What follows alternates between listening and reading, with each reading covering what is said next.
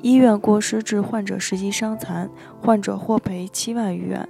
事件经过：某甲因心脏瓣膜病，于二零一四年七月二十一日在某医院处住院治疗。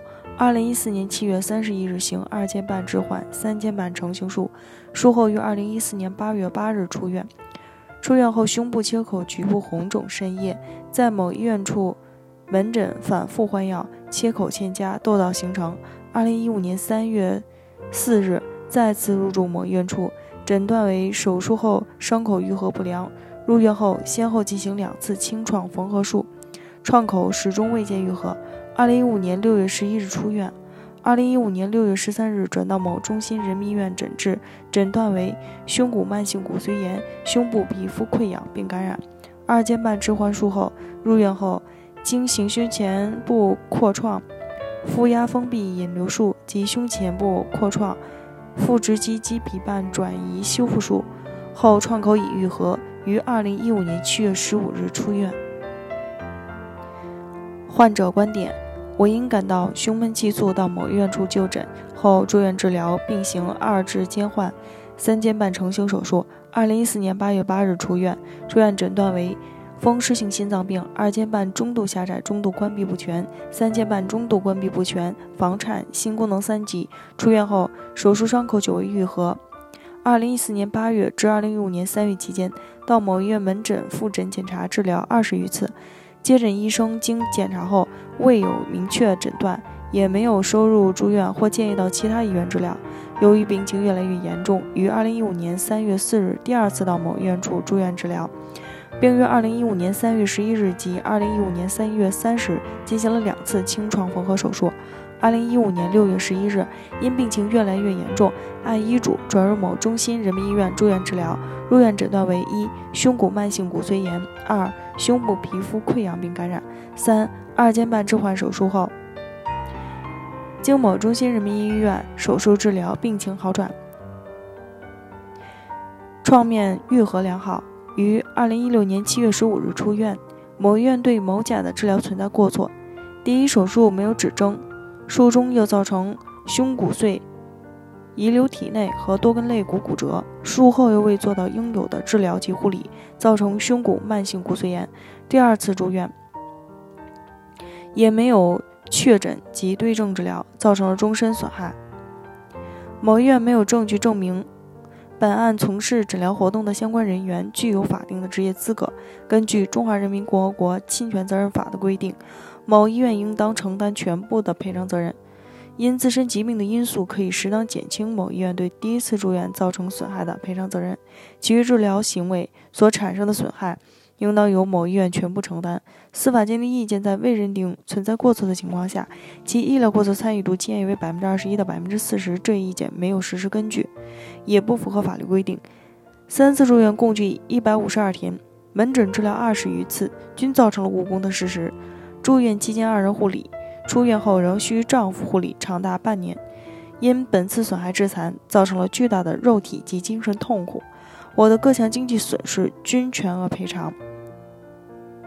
后续治疗费及疤痕整容费待实际产生后再另行起诉，遂向贵院提出诉讼请求：一、判令某医院赔偿医疗费十三万九千四百四十二点零一元，住院伙食补助费一万五千二百元，护理费五万八千零八十元，误工费四万一千四百元，营养费一万五千二百元，残疾赔偿金六万九千五百一十四元，鉴定费。一万九千二百五十元，律师费五千元，交通费三千元，通信费一千元，住宿费两千元，精神损害抚慰金一万五千元，总计三十八万四千零八十六点零二元。二，由某医院承担本案的受理费和鉴定费。医院观点：一，本院对某甲的诊疗正确得当，符合医疗规程。第一次手术并无导致某甲胸骨骨折，更无碎骨留在体内。也非由此导致某甲患慢性骨髓炎。二、某甲的某甲在伤口愈合良好的情况下出院，不排除系因其身体因素及其护理措施不当，导致出院后伤口难以愈合。三、涉案司法鉴定意见书系法院委托的鉴定机构出具，某医院虽对其中一方对患者出院时把握不到位的分析不予认可，但对意见书建议的参与度不予否认，认为应该按意见书所建议的百分之二十一参与度承担责任。四、对某甲的各项具体赔偿项目，意见如下：一、关于护理费，某甲没有提供其真实发生支付护理人员费用的证据，主张护理费五万八千零八十元依据不足。二、某甲没有证据证明其工作单位或收入来源情况，故某甲主张误工费缺乏依据。三、某甲未提供医疗机构的营养费意见，某甲主张营养费无依据。四、律师费非某甲因涉案医疗损害责任纠纷的必须支出费用，应由某甲自行承担。五、某甲主张交通费缺乏证据支持，不予支持。六。某甲未举证证明因涉案医疗损害责任纠纷导致通信费用产生，应主张驳回。七、某甲没有发生住宿费的客观事实，也未提供住宿费票据，故某甲应故某甲该主张缺乏事实及法律依据。八、某甲主张精神损害抚慰金数额过高。司法鉴定意见：一、某医院在某甲的诊疗过程中存在过错。二、某医院的过错行为与某甲损害后果的发生存在一定因果关系，属次要因素。一方诊疗过错参与度建议为百分之二十一到百分之四十。三、被鉴定人某甲的伤残程度评定为十级伤残，某甲支出司法鉴定费一万九千二百五十元。法院判决。本院参考司法鉴定意见，建议一方过错参与度。本院认定某医院应对某甲的损失承担百分之三十五的民事赔偿责任，某甲自负百分之六十五的医疗风险。关于患者所要求赔偿条目和主要观点如下：一、医疗费，某甲住院及门诊共产生医疗费十三万八千三百六十五元，其中医保缴费八万八千零二十点二八元。某甲实际个人支出五万零三百四十四点七二元，有医院票据为证，本院予以确认。二、住院伙食补助费，某甲住院治疗一百五十二天，其住院伙食补助费应计为一万五千二百元。某甲主张一万五千二百元符合标准，应予支持。三、护理费，某甲住院一百五十二天，期间三次手术，手术期间两人护理合理，其余时间一人护理。根据某甲的病情。本院酌定某甲三十天两人护理，其余时间一人护理。某甲主张住院期间均两人护理，没有提供依据，本院不予采纳。按当时本地护工标准，每天一百元计算，某甲的护理费计算一万八千二百元。某甲主张出院后一百八十天需人护理，没有提供依据，本院不予支持。某甲主张护理费五万八千零八十元，超过部分，本院不予支持。四、误工费，某甲提供某师范学院出具的解除劳动合同的通知书，二零零七年九月十六日至二零一五年十二月三十一日期间，任职某师范学校教室管理科清洁工，本院予以采信。某甲没有举证证明其每月工资收入情况，可按二零一六年标准居民服务业每年六万两千九百八十七元计算某甲误工费。某甲主张按每天一百二十元计算误工费，没有超过上述标准。某甲二零一六年十一月二十九日评残，误工费可计算至评残前一天，即二零一六年十一月二十八日。某甲主张三百四十五天误工费，没有超过法定可计算期限，应予支持。因此，某甲主张误工费四万一千四百元，本院予以支持。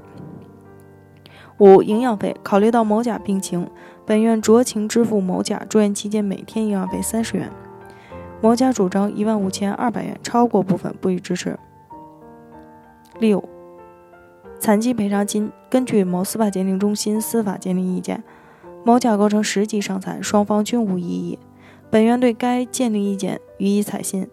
某甲为非农户家庭户口，按城镇居民计算。残疾赔偿金，某甲的残疾赔偿金计算为六万九千五百一十四点四元，某甲主张六万九千五百一十四元，符合标准，本院予以支持。七、交通费，某甲虽不提交交通票据证明交通支出，但某甲来往医院门诊及住院期间家属探望，确需支出交通费。